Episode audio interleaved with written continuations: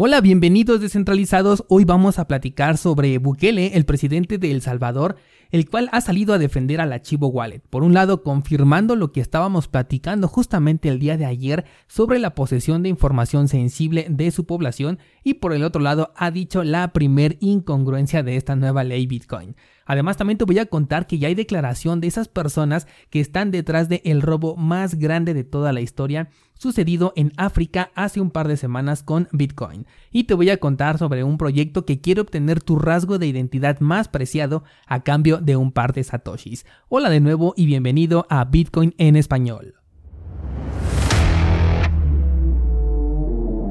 En este podcast adoptamos la filosofía de una economía sin intermediarios, una interacción económica punto a punto que nos permite transferir valor sin ninguna clase de restricción.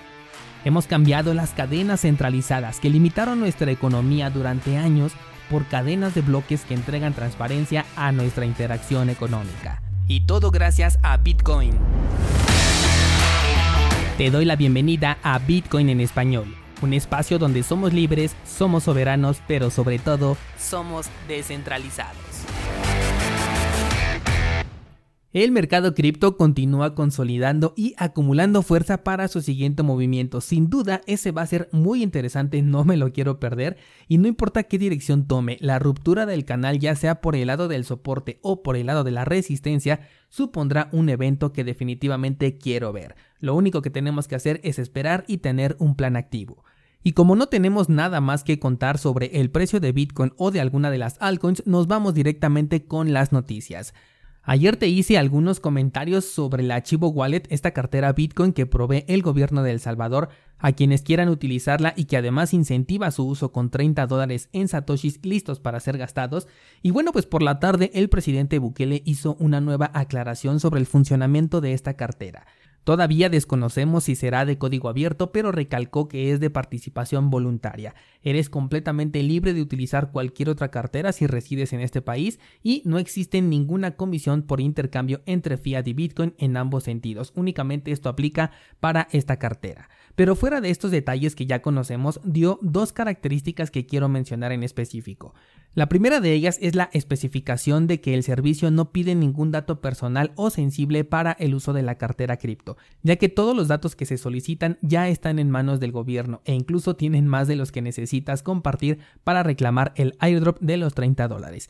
En específico dijo que en el DIU ellos tienen registro de los ciudadanos del país contando con foto, nombre completo, edad, dirección, teléfono, estatura, huellas digitales, entre algunos otros. Por lo que volver a entregar cualquiera de estos datos para el uso de la nueva aplicación Bitcoin no supone desprenderse de información sensible que el gobierno no tenga ya con anticipación. Esto mismo es lo que te compartía el día de ayer. La única diferencia que yo quiero agregar con este registro es que ahora les estarías diciendo que tienes actividad con criptomonedas. Y si no separas la actividad que tengas con esta Chivo Wallet de la que tengas con alguna otra cartera, entonces le estarías entregando la información de cuánto Bitcoin tienes o tendrás en el futuro y además dejarás una huella de qué movimientos estás haciendo con Bitcoin, por lo que tampoco es para tomarse a la ligera el uso de esta cartera, pero bien podrías reclamar esos 30 dólares, gastarlos en lo que tú quieras y simplemente descartar esa cartera, no volver a utilizarla y en su lugar podrías utilizar un desarrollo como por ejemplo HODL HODL para poder realizar intercambios peer-to-peer -peer entre fiat y cripto. El otro punto que quiero mencionar es que dijo que la solicitud de datos era únicamente para prevenir el robo o la pérdida de dinero. Y aquí sí vamos a tener que desmentirlo porque el hecho de que des tus datos no sirve de absolutamente nada ante un robo o una pérdida, sobre todo si se trata con Bitcoin. Lo único que se me ocurre es que alguien podría hacerse pasar por ti eh, acceder a la aplicación y simplemente robar esos 30 dólares que están regalando, pero nada más. Así que desde mi punto de vista se trata más bien de una medida de seguridad para que no exista un doble reclamo sobre este bono, pero sobre todo para iniciar un expediente de usuarios cripto que se encuentren activos y esto sí es de tener mucho cuidado.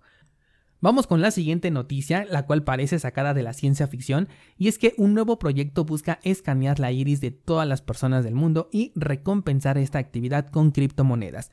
El proyecto se llama WorldCoin y busca recolectar de manera supuestamente anónima la información de la iris de las personas a través de un dispositivo especial que realiza este escaneo. La finalidad inicial es evitar el doble registro de personas en las plataformas con las que se puedan asociar en el futuro a través de este registro. Uno de los proyectos de hecho que mencionan es el de la renta básica universal, de la cual ya se ha hablado en Estados Unidos. Lo que ellos buscan con este desarrollo es ayudar a que sea más eficiente y que no existan problemas de doble gasto o bien robo de identidad para recibir este subsidio. En el futuro buscan crear un token y con este eh, recompensar a las personas que quieran participar en el proyecto, pero por ahora lo que van a estar entregando son satoshis, es decir, Bitcoin.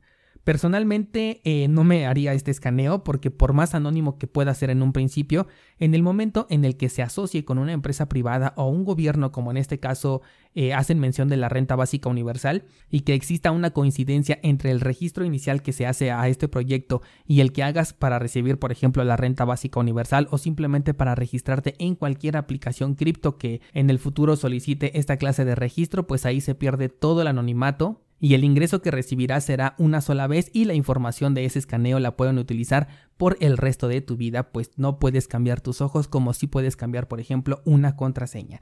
Así que yo mejor cierro los ojos aquí. Pasemos a otra cosa y ¿te acuerdas del mayor robo de criptomonedas registrado hace apenas un par de semanas en África? Bueno, pues te estoy hablando del exchange en donde sus dueños se dieron supuestamente a la fuga con una millonada de dinero en Bitcoin, posicionándolo como el mayor robo registrado de Bitcoin hasta el día de hoy. Bueno, pues resulta que estos personajes ya salieron de su escondite, al menos para dar una entrevista. No se ha revelado eh, la ubicación de estos personajes, pero afirman que no se dieron a la fuga y que efectivamente fueron hackeados. De hecho, pretenden regresar al país en julio para una cita judicial que tienen programada. Mientras tanto, siguen viendo la forma de, cómo recuperar el dinero que supuestamente fue robado y dicen que no pueden darse a la fuga porque trabajan con gente muy importante. Estamos hablando de celebridades, políticos y hasta gente muy peligrosa, así lo dijeron ellos, que ni siquiera tenían conocimiento de que eran sus clientes, pero ya se lo han hecho saber a estos personajes. Así que yo creo que más bien esta es la motivación que tienen detrás de esta salida y si no hacen algo al respecto y realmente están involucrados con personas peligrosas, pues los que corren peligro son ellos.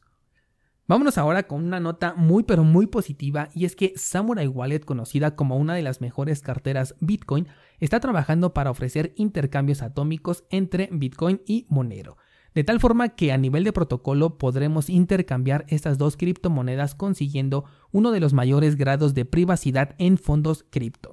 Por ahora, la propia fundación que está detrás de Monero desconoce sobre este desarrollo, eso quiere decir que son las personas de Samurai Wallet los que están trabajando por su cuenta, pero con este ya sería el tercer proyecto que está buscando ofrecer esta clase de intercambios entre Monero y Bitcoin.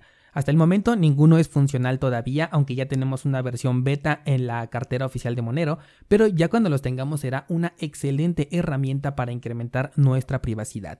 El único detalle que los podría hacer fallar es que no exista la liquidez suficiente, ya que finalmente se tratan de intercambios organizados a través de contratos inteligentes, los cuales van a requerir que exista un comprador y un vendedor para que puedan ejecutarse. Si no hay la suficiente liquidez, pues por más que el desarrollo sea eh, creado, no vamos a tener esta oportunidad, pero yo creo que sí hay muchas personas que estamos interesados en que existan estos intercambios atómicos y personalmente yo sí los pienso usar e incluso pienso crear contenido al respecto para difundir este conocimiento.